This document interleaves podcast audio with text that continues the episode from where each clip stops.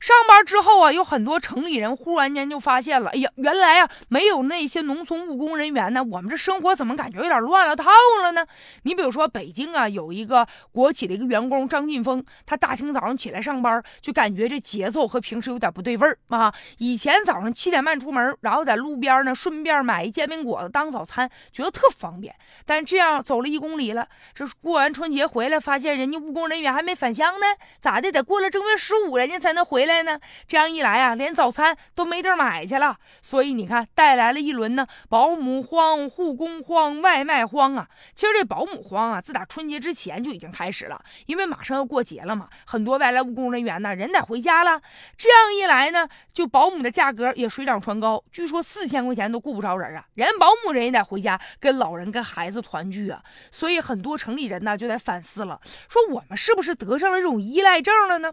其实自打二零一五五年呢。这个贵阳市就承办了一个高科技产品的一个展览的活动，大家就开始反思了，说顶上有一些这个懒人的一些机器，你比如说啊，你要是不愿意洗菜、不愿意做饭呢，有个懒人饭包，启动这个机器就可以完成洗菜呀、烹饪呐这样的过程。还有智能马桶呢，就连上厕所都不用自己亲自动手了。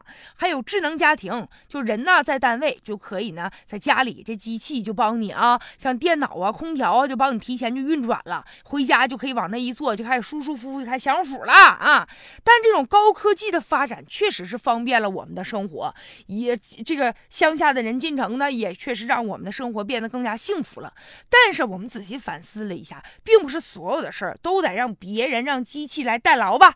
如果我们的生活当中连刷一刷碗呢，看到一大堆菜都不知道该怎么下手的时候，是不是也是我们的一种悲哀呢？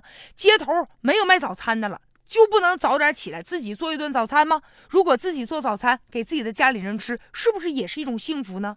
在医院找不着护工了，我们不能亲自照顾一下老爹老娘吗？不能给自己的爸妈捶捶病、捶捶腿吗？